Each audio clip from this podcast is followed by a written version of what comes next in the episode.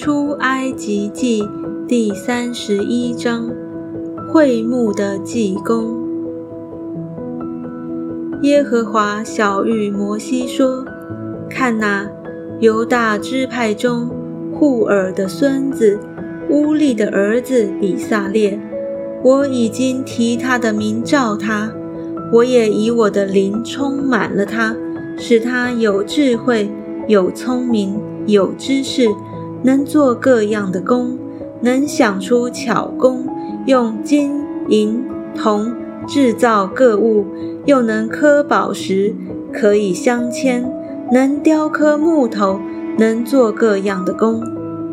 我分派但支派中亚西萨姆的儿子亚和利亚伯与他同工。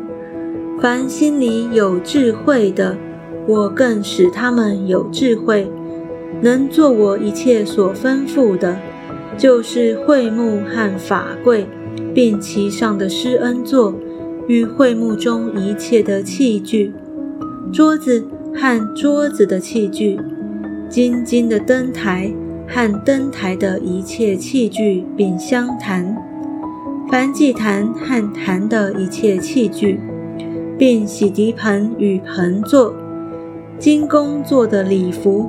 和祭司亚伦，并他儿子用以供祭司职分的圣衣、膏油和为圣所所用的馨香的香料，他们都要照我一切所吩咐的去做。